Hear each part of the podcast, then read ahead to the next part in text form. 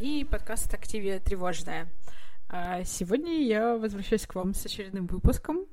А, сначала, наверное, расскажу, как на прошлой неделе, как прошли мои две недели. А, я все еще бегала и считаю, что бегала хорошо. На первой неделе я пробежала 32,5 километра. Одна пробежка была 11 км, из них 6 км, ну, таком высоком для меня сейчас темпе. Вот, правда, к концу этих шести километров мне было прямо тяжко почему-то с дыханием. А, вот, и вдохновленная тем, что мне стало часто, часто с дыханием, я умудрилась таки записаться, записаться на КТ. И еще в те выходные я покаталась на велосипеде, потому что еще было сухо, я решила воспользоваться, значит, этой последней возможностью. На велосипеде что-то мне тоже было очень тяжко ехать. Не знаю, может, его надо смазать, или меня надо уже смазывать. Э, похоже.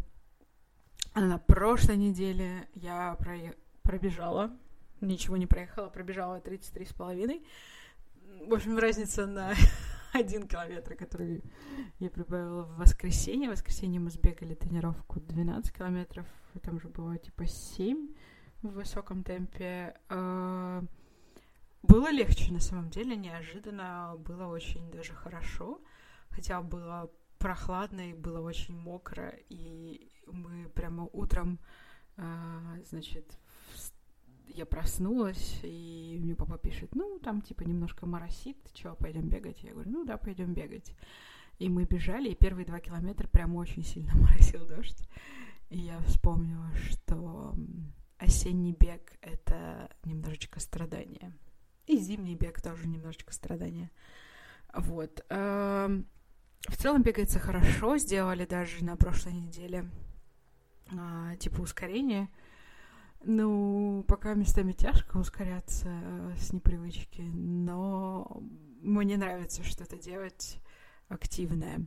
Э, из новостей велосипеда погода испортилась, на велосипеде уже, в общем-то, не покатаешься. А, вот, и мы поставили мой велосипед на станок. Теперь у меня за спиной, когда я работаю, стоит велосипед на станке. Я немножечко попробовала покрутить, но пока как-то активно, усиленно еще не крутила. Не было у меня пока таких задач жизненных. А на первой неделе я еще так активно, значит, тренировалась по всяким тренировкам секты и вообще чувствовала себя прекрасно. А на прошлой неделе у меня вообще не было сил, у меня было такое реальное ощущение, что я устала месяца три назад. Вот. И, короче, мне очень хотелось сожрать всю еду на планете. А, я тут промышлял за зажариванием хлеба с чесноком в духовке, вот этим всем. А, и, в общем-то, выходные тайна была раскрыта. Это был ПМС. Вот. Сейчас э, я вроде стала немножечко пободрее. Посмотрим, как пойдет. Каждый день просыпаешься и оцениваешь, можешь ты шевелиться или все еще стрёмный. А, вот. Челлендж на две недели у меня был читать перед сном. Я читала перед сном с переменным успехом.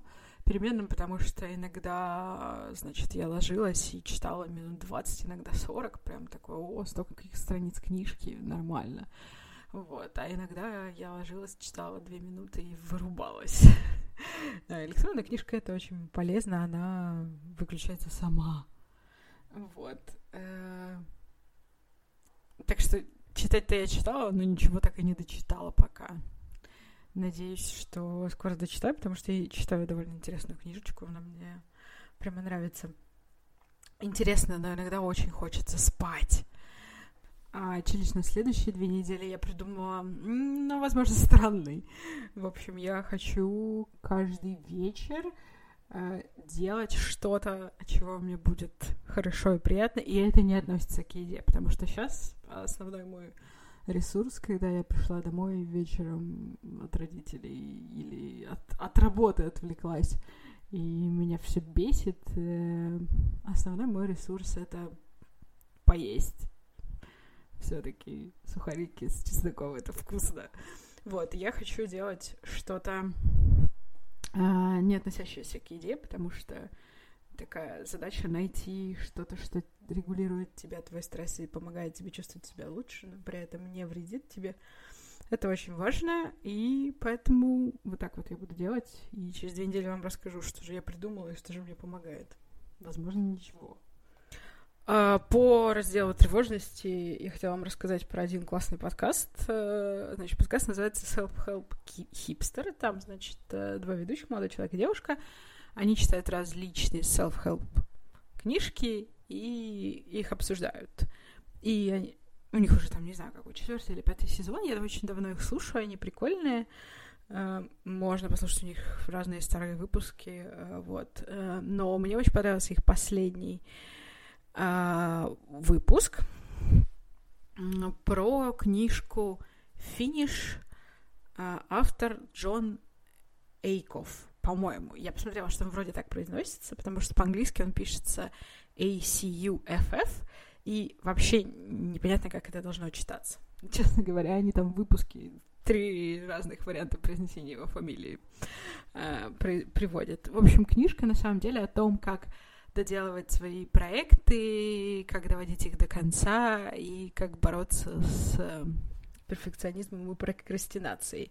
И я на самом деле за эти две недели столкнулась с этой темой в работе в основном, потому что у меня есть некоторые рабочие задачи, которые я не могу доделать, потому что мой внутренний перфекционист умирает, когда я начинаю это делать, э, потому что я изначально знаю, что я не смогу сделать э, хорошо по каким-то, не знаю, своим внутренним стандартам. И просто это тебя тормозит, замораживает.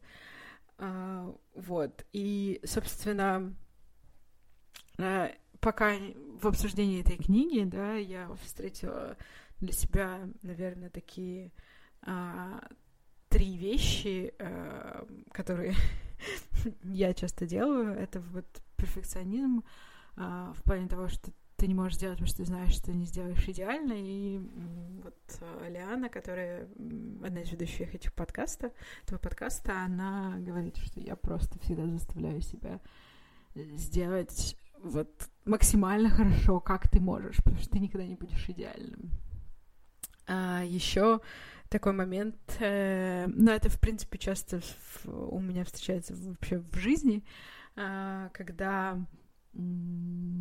ты, значит, считаешь, что люди, людям не нравится твоя работа, и они как-то негативно ее оценивают. И ты, в общем-то, это думаешь исключительно а, основываясь на своих каких-то эмоциях и своих э, каких-то, не знаю, ожиданиях, чужой оценки, еще чего-то. И тут очень важно в такой ситуации, когда тебе это мешает работать, мешает что-то доводить до конца, то что тебе ты все время боишься, что тебя негативно оценят, и ты как бы все время предполагаешь, что тебя негативно оценят. Просто нужно спросить людей, типа, это нормально? Тебе говорят, нормально все, зашибись.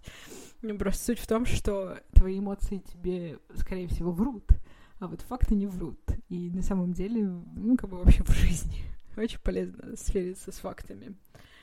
И еще один такой пункт, э, там это называется Noble Reason, э, когда для того, чтобы что-то сделать, э, тебе нужна какая-то весомая причина — условно говоря, там, я не буду, не знаю, регистрироваться на сайтах знакомств, пока не похудею. И вот это вот э, постоянное откладывание до какой-то великой цели, великой причины, оно тоже как бы очень сильно мешает. В общем, я боролась все две недели с прокрастинацией на работе и в личной жизни э, тоже. Э, на самом деле я послушала обсуждение ребят этой книжки. И я думаю, может быть, даже почитать. Как это зависит от того, как с чтением дальше пойдет.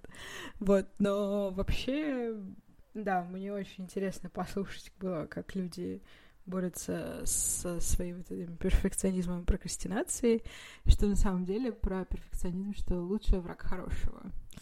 Что на самом деле перфекционизм и желание все сделать идеально — вообще нифига людям не помогает. Вот, и надо с ним бороться. Я на самом деле очень часто сталкиваюсь с тем, что я имею э, завышенные ожидания. И кроме того, что я имею какие-то, ну, может быть, даже не завышенные ожидания, э, я не умею совершенно справляться с э, неудачами. Вот, то есть я имею какие-то ожидания, они не сбываются, и после этого я не знаю, что делать. Я могу просто лежать и как бы шевелить лапками, и ничего не происходит. Вот. Если говорить о несбывшихся ожиданиях, сегодня я хотела рассказать про свой первый марафон, который отлично зайдет нам в тему несбывшихся ожиданий. Э, значит, и как пережить травму. а, я думаю, что не все знают.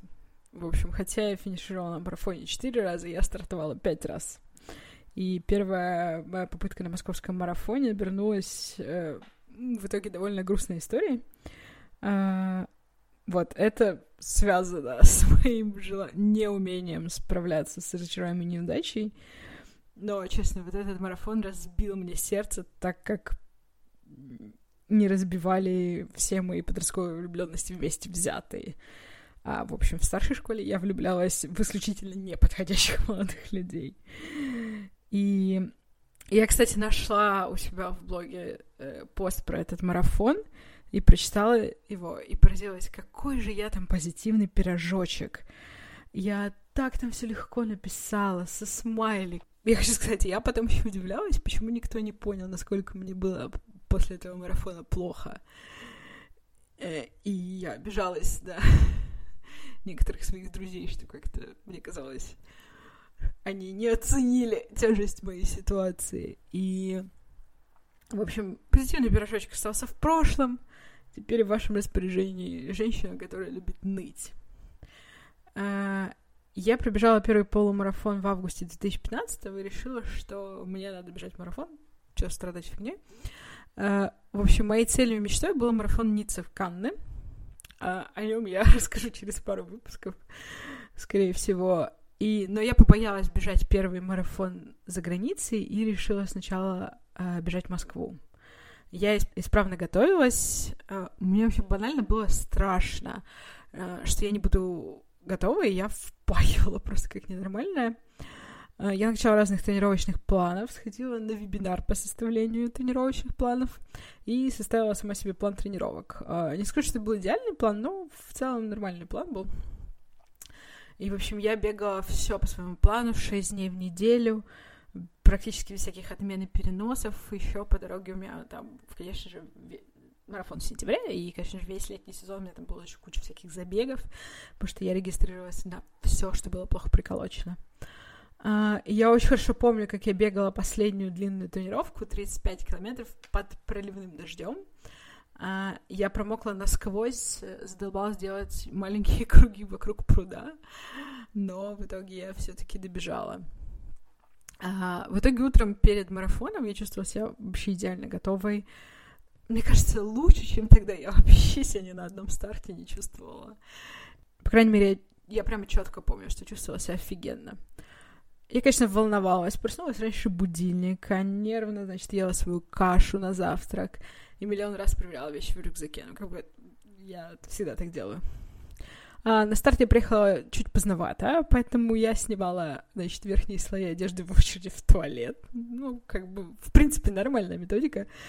А, и так как я торопилась сдать вещи в камеру хранения, я, значит, бежала и столкнулась с парнем, упала и разбила коленку. Но на моем боевом духе это вообще никак не сказалось, и физически я продолжала себя чувствовать отлично. На старте я помню, что я начала дичайше паниковать, потому что что я делала? 42 километра, куда я побежала. А, но как только я побежала, меня отпустило. И бежать было комфортно, я старалась не давить из себя какой-то темп, а бежать просто вот по ощущениям, обстоятельствам. Погода была солнечная, прохладная, прям вообще идеально. Я хочу сказать, что трасса московского марафона, она очень круто проложена. Она проходит по всем э, классным местам в центре, и на ней почти нет скучных мест, где не на что посмотреть. И когда ты бежишь первый раз, не знаешь, что за поворотом, интересно бежать вот постоянно, потому что клевые виды просто сменяются один за другим. Примерно где-то до середины я добежала быстро э, и как бы очень бодро. Но тут со мной случилась главная неудача. Там было узкое место, и один парень куда-то торопился, он толкнул меня. Там, видимо, был неровный асфальт, я оступилась и сильно подвернула ногу. А, было очень больно и обидно. Рядом была скорая, стояла под мостом, но я, в общем, справедливо предположила, что они мне как бы ничем не помогут, они могут меня только снять с трассы, и я решила бежать дальше. Вообще, все веселье на московском марафоне, оно начинается вот с середины, где-то после 21 километра, потому что вот с 20 по 30 километр трасса идет по бульварному кольцу. Это непрерывные спуски и подъемы. В общем, у меня болела нога, я уже устала, я была прям вымотана и расстроена. А, все это бульварное кольцо. И на 30-м километре перед поворотом на Тверскую я поняла, что ну, как бы мне уже невыносимо больно, и одна лодыжка меня уже в два раза толще другой. Я решила сходить. Вот. А, забавно оказалось, что я решила сходить в том месте, где меня ждали люди. Вот. На Тверской меня подобрали Юля с Никитой и сопроводили меня до ближайшего маршала, который вызвал мне машину. За мной приехал Мерседес, чтобы довести меня до скорой. А, вот, на марафоне обычно дежурят частные скорые, и они там могут оказать тебе первую помощь, принять и вызвать тебе городскую скорую, чтобы она тебя увезла там в травму или в, там, в, куда увозят скорые, я даже не знаю. Вот, скоро ко мне приснились Миша и Полина, я дала Полине номер, чтобы она забрала мои вещи из стартового городка. Вот, пока мы ждали городскую скорую, а, мою ногу забинтовали, засунули в специальную картонку с надписью «Нога взрослая». что нас Миша очень веселило. Мы там, на самом деле, ржали на всю скорую просто. Вот, потом меня передали в городскую скорую, там меня при... приняла суровая, но заботливая женщина, она сделала мне укол обезболивающего, дала одеялко, потому что я к тому моменту остыла, и меня начал прямо бить озноб. И она написала на бумажке, значит, что у меня перелом обеих лодыжек. И, в общем, на городской скорой нас э, привезли в Склиф. Клифосовского. Там меня посадили в смешное э, катающееся кресло, которое никак не хотело ехать, значит, в нормальном направлении, чтобы я смотрела лицом. Поэтому Миша возил меня по коридорам спиной. Кроме нас, в принципе, в больнице там было еще несколько бабушек, которых очень позабавило, что я пыталась пробежать 42 километра. Меня отправили на рентген, чтобы посмотреть на сколько там лодыжек у меня сломано. Я уже не стала им говорить, что как бы я 10 километров бежала с этой хренью. Мне казалось, мне... я просто подумала, что врач меня прибьет после этого. Оказалось, что лодыжка у меня реально в два раза распухла, и я не могу снять, значит, свой компрессионный геттер с ноги. Мне дали ножницы, я их разрезала. А второй геттер у меня остался. Если вам нужен один компрессионный геттер, напишите мне. Я вам его отдам. После рентгена меня отправили, значит, обрабатывать разбитую коленку, делать прививку от столбняка. Мне так сказали, непонятно, мы не знаем, где ты упала, мы тебе сейчас все поставим. Оказалось, что прививку от столбняка надо делать раз в 10 лет. Сходите, сделайте прививку от столбняка. Вдруг вы тоже упадете где-нибудь. После этого, наконец, я попала к врачу, он сказал, что, значит, переломов у меня тут нет, но у меня очень сильное растяжение, все, в общем, тут отекло и все дела. И раньше, чем через месяц, ты не побежишь. А, вот. Сказал мне ехать домой, держать ногу повыше, прикладывать лед и пить найс. Тут, значит, вернулась Полина с моими вещами и медалью, которую она отобрала на финиш. Полина просто пришла на финиш и сказала, моя подруга забыла взять медаль. И ей дали медаль. В общем, не знаю, если вам просто хочется медаль, можно попробовать провернуть такое на забеге каком-нибудь. Вот. В целом, до попадания домой мне было даже весело. Может быть, обезболивающее на меня как-то действовало, ну, хотя вряд ли мне что-то там сильное вкололи. Вот, и я каталась на кресле по больнице, бабушки в очереди вообще угорали с меня. Вот. Но потом мы на такси приехали домой, и, значит, Полина прикатила мне в коридор э, кресло компьютерное, и я ездила на нем по квартире. Вот, и проблема была в том, что у меня отек спустился вниз на стопу, и я уже не могла встать, встать на ногу, потому что у меня была как, как подушка. Вот. э, Конечно, ездить на кресле очень прикольно, но проблема была в том, что я была грязная, потому что я все равно 30 километров пробежала. Я не могла залезть в ванну, потому что не могла встать на ногу. Я просто сидела полчаса около ванны, плакала, потом подумала, ну, делать-то больше нечего. И пошла спать, соорудив, значит, на кровати такую пирамиду из э, всех имеющихся у меня в доме подушек. Ну, я позвонила предварительно начальнику, потому что забег был в воскресенье, в понедельник я должна была идти на работу, я ему сказала, что сорян, я могу поработать из дома, попытаться. Вот. Причем тогда у нас не было удаленка как-то организована, мы там что-то придумывали. И он мне сказал, ну, типа, один день отлежись дома, а во вторник посмотрим. Естественно, в понедельник я весь день э, сидела дома, ничего не делая. Э, я сидела, значит, за компьютерным столом или там, за журнальным столиком, положив ногу на стол, и сверху на нее, значит, пакет замороженного горошка. Очень холодно. Целый день прикладывать пакет замороженного горошка. Вот. На самом деле, я считаю, что о, совершенно зря мне не дали поработать, потому что работа бы меня отвлекала. А так я была предоставлена целый день своим мыслям. И, ну, я там проснулась, наверное, часам к десяти, съездила на кухню, позавтракала, помылась. И потом я уже там, не знаю, села то ли смотреть какой-то фильмец, то ли что-то в кресле. И я помню, что меня просто накрыло от того, что я так хотела бежать этот марафон, и я не добежала. Я, мне кажется, ревела просто часа два подряд, не останавливаясь. Вот. И это было прямо, прямо жутко, вот это разбитое сердце практически.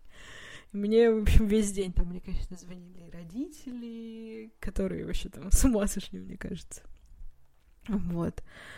Но, в общем, я весь день сидела дома, и мне было прямо очень, очень грустно и одиноко, очень тоскливо. А самое это интересное, что я перед, за неделю до московского марафона а, была вторая волна регистрации на парижский марафон в апреле. И я сомневалась, регистрироваться мне или нет. И мне Миша сказал, ну, какова вероятность, что ты пробежишь, и тебе не понравится? Ну, по тебе видно, что ты упоротая, скорее всего, ты захочешь, захочешь бежать дальше. И я зарегистрировалась на парижский марафон в апреле. Значит, я сижу с вот этой огромной фиолетово-зеленой ногой, которая адски болит, на которую я не могу толком встать, и понимаю, что через полгода я должна бежать 42 километра в э, Париж. Это было очень так...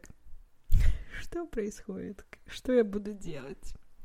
Вот. На следующий день я снова была дома, но я уже работала. Э, было веселее. Мне было хотя бы чем себя занять. А потом, значит, начальник... У нас было просто мероприятие на четверг-пятницу на работе, и начальник мне такой говорит, давай уже выходи. Вот. Я ездила до конца этой недели, еще ездила на такси на работу, потому что я до метро, как бы мне идти до метро минут 10, мне кажется, я бы шла минут 20 точно. Вот. И они на работе даже достали мне сломанный стул, чтобы я на него клала под столом ногу. Ну, потому что мне надо было ногу поднимать, чтобы отек, значит, а, оттекал от стопы. Вот, очень заботливые коллеги. Нога у меня, конечно, болела, ходила я очень медленно. Прикольно, на самом деле, где-то через неделю нога начала выглядеть, потому что начал сходить синяк, и вот, получается, отек, кровь, она застряла э, ну, в узких местах. У меня вокруг каждого пальца э, было такое фиолетовое кольцо. каждого пальца на ноге. Вот. И я еще долго грустила довольно сильно. По этому поводу я не бегала месяц. Точно. Конец сентября был забег. И где-то вот в конце октября я вышла на свои первые три километра очень медленные. А, я хочу сказать, что я недели две-три точно хромала еще. Вот. Каблуки я смогла надеть, наверное, месяцев через девять. Ну, потому что у меня зажила связка, и она, ну, как бы шевелилась в таком диапазоне, что я могу нормально ходить в плоской обуви, но как бы взъем, чтобы засунуть ногу в, в туфли на каблуках, у меня не работал. Это было очень забавно. Я периодически на работе у меня есть туфли на каблуках, я их доставала, периодически примеряла, такая, нет, еще пара сантиметров нужна. Вот. И, значит, я вышла, наверное, да, в конце октября на свою первую пробежку. Потом там я бегала с переменным успехом. Я уезжала еще в отпуск на ноябрьские праздники, где я тоже очень сильно бесилась от всего происходящего, потому что отпуск у меня довольно часто это я вышла в 8 утра из гостиницы и весь день на ногах, значит, шляюсь там по музеям и прочим достопримечательностям и так далее. И здесь просто и он был спланирован с расчетом на то, что я смогу ходить много. И здесь просто моя нога не давала мне. К вечеру у меня уже начинала просто связка болеть адово. И это, ну, как бы напрягает тебя, потому что ты не уверенный. Э, я была не уверена, а это из-за того, что я, ну, как бы полтора месяца назад ее потянула, или теперь так будет всегда. И потом я ну, понимала, что мне надо через полгода бежать э, Париж, надо начинать где-то в декабре тренироваться. И у меня уже очень сильно зудело, и мне надо было как-то какую-то уверенность в завтрашнем не приобрести. Я начала искать забеги. Я нашла в конце ноября, по-моему, это было 27 ноября, в Парке Победы проходил нечто бойцовский забег. Э, это было очень странное мероприятие, было очень странно организовано. Вот. Я могу, кстати, добавить ссылочку на пост с этого забега. Вот. И э, там был, была дистанция 10 километров. И я решила, я зарегистрируюсь на 10 километров и пробегу. И я начала бегать, и я пробежала где-то километров 5 тренировку, потом 8. И в итоге 27 ноября я пробежала. Ну, там у меня, на самом деле, по часам вышло меньше 10. Б- борцы эти, они особо не парились с замерением дистанции. Вот. Эм, я пробежала эти там 9-10 километров. Я была очень счастлива, что я смогла это сделать. Несмотря на то, что было скользко, я устала, я боялась очень сильно из-за того, что было скользко, и боялась, что я снова подверну. Но ничего, все обошлось. После этого меня прямо отпустило. Ну, как-то у меня появилась уверенность, что я могу снова бегать, я могу снова это делать.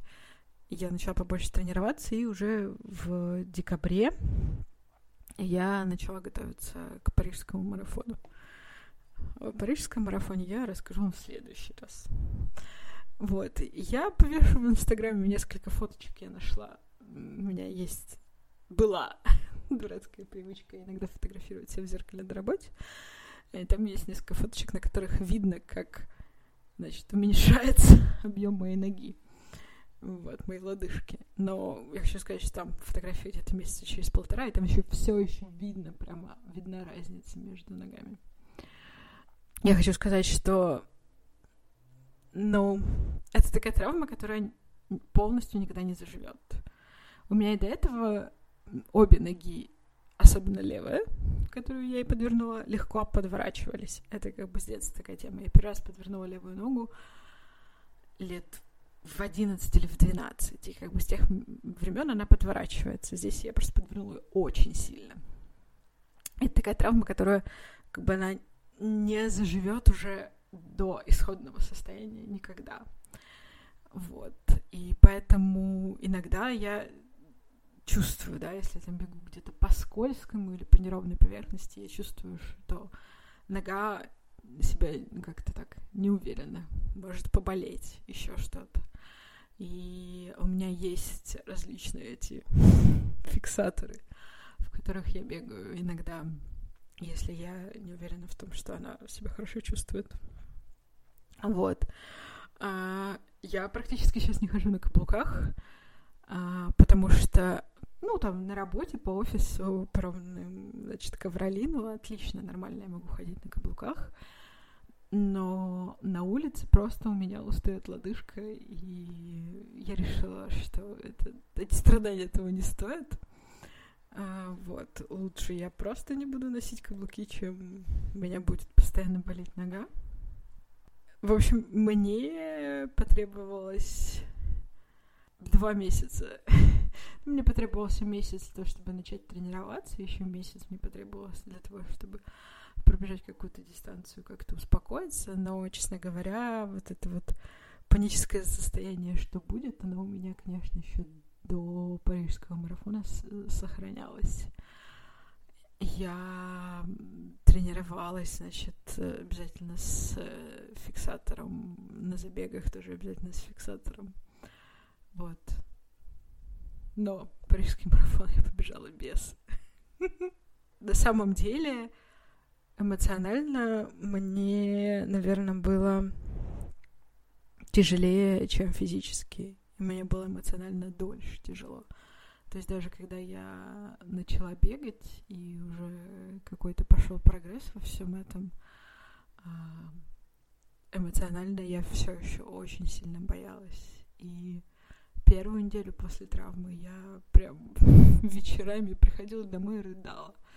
Потому что когда ты был активным человеком, хорошо двигался и думал, что ты можешь пробежать 42 километра, а ты для тебя теперь по коридору от кабинета дойти до туалета. Это прям надо выходить, как во «Властелине колец», собирать группы из девяти существ, четырех хоббитов, гнома, эльфа и идти. Вот. Э, это очень, очень тяжело, очень обидно. И, э, честно говоря, у меня до сих пор остается вот этот страх, что я еще травмируюсь.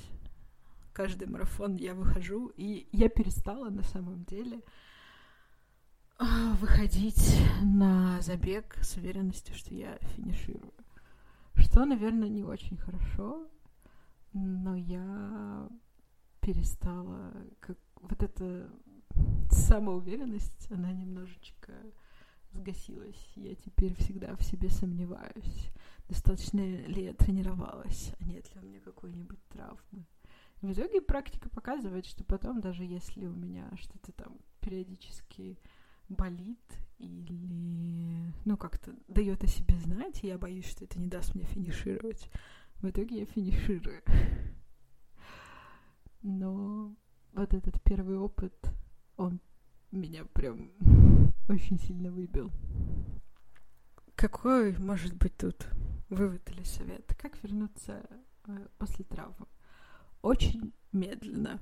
Честно, э, сначала я очень сильно... Я, я старалась как бы так относиться к этому, что это травма, и нужно время. Но это очень сильно раздражало, когда я вышла на свою первую пробежку. Я пробежала 3 километра с темпом больше 7 минут. Я понимаю, что это медленнее, чем моя первая, самая первая пробежка полтора года назад. Я очень сильно злилась, потому что, понятно, э, расстояние, объемы тоже снизились, потому что я не бегала месяц. Окей, это понятно. Но тяжело как-то принимать новые условия. Я хочу сказать, что, конечно же, за этот месяц, что я тосковала дома, скучала и плакала над э, распухшейся фиолетовой ногой, я еще, конечно же, набрала вес. Поела так прилично. Два урока. Один, который я считаю, я так и сделала, и это очень правильная мысль. На первый раз, когда вы бежите дистанцию, не ставить себе э, какой-то план по времени или по темпу. Если это первый полумарафон, первый марафон, не надо ставить себе какие-то границы, потому что особенно марафон это такая дистанция, на которой вообще может пойти все не так. Это 42 километра. Это очень далеко бежать а с первый раз, когда вы еще ни разу этого не делали, вы не знаете, э, как бы, какие у вас силы, как вы умеете распределяться. Потому что на тренировках, ну, как бы я так понимаю, что любители мне советуют больше 30 вообще, на самом деле, на тренировках бегать. Я бегала 35, и мне потом та девушка, которая меня сейчас тренирует, сказала, ну, ты, блин, упоротая. Зачем так много? Вот. И я после этого, к последним двум марафонам, я не бегала больше 30, и как бы все проходило нормально. И не надо ставить себе цель на время, потому что это будет лишний стресс, лишнее давление. Того, что вы бежите марафон первый раз, вполне достаточно. Возможно, и в дальнейшем, как бы если вы любитель, и вас не интересует время, и не надо ставить себе какие-то цели. Бегите для себя, бегите для кайфа. Вот. Если вы тренируетесь, вы будете улучшать результат или как минимум сохранять свой уровень. И второе, то, что не сделала я. Если вы получили травму, как бы засуньте гордость в одно место и сойдите. Сразу, чтобы не усугублять. Потому что я понимаю, что моя ситуация могла быть намного проще, как бы остановись я в тот момент, когда я подвернула ногу, приложи мне как бы в скорой сразу лед, и все было бы намного проще. Я бежала 10 километров. Ну, бежала, шла, ковыляла, ползла, но я 10 километров я напрягала растянутую связку, распухшую ногу и так далее. Не надо этого делать нужно, если вы получили травму, нужно тут же прекратить и тут же начать что-то восстанавливать. Вот. Слава богу, что я поняла, что я еще 12 километров даже пешком не выдержу. Потому что у меня какая-то была такая мысль, ну пешком же я дойду до конца, я уложусь, наверное, в лимит 6 часов. Почему бы и нет? Вот, но я все-таки не до конца упоротая. Такие выводы во-первых, ну вот так, от такого, конечно, никак не спастись. Но тренируйтесь, чтобы быть готовыми. И если вы травмировались, прекращайте. Потому что никому не нужны эти жертвы, этот сраный героизм. И на этой позитивной ноте спасибо, что послушали меня. Подписывайтесь на меня в Инстаграме, э, во всех приложениях для подкастов. Даже Google Play стал загружать подкаст в тот же день. Прогресс, я считаю. И увидимся через две недели. Увидимся. Таня, услышимся через две недели. Пока.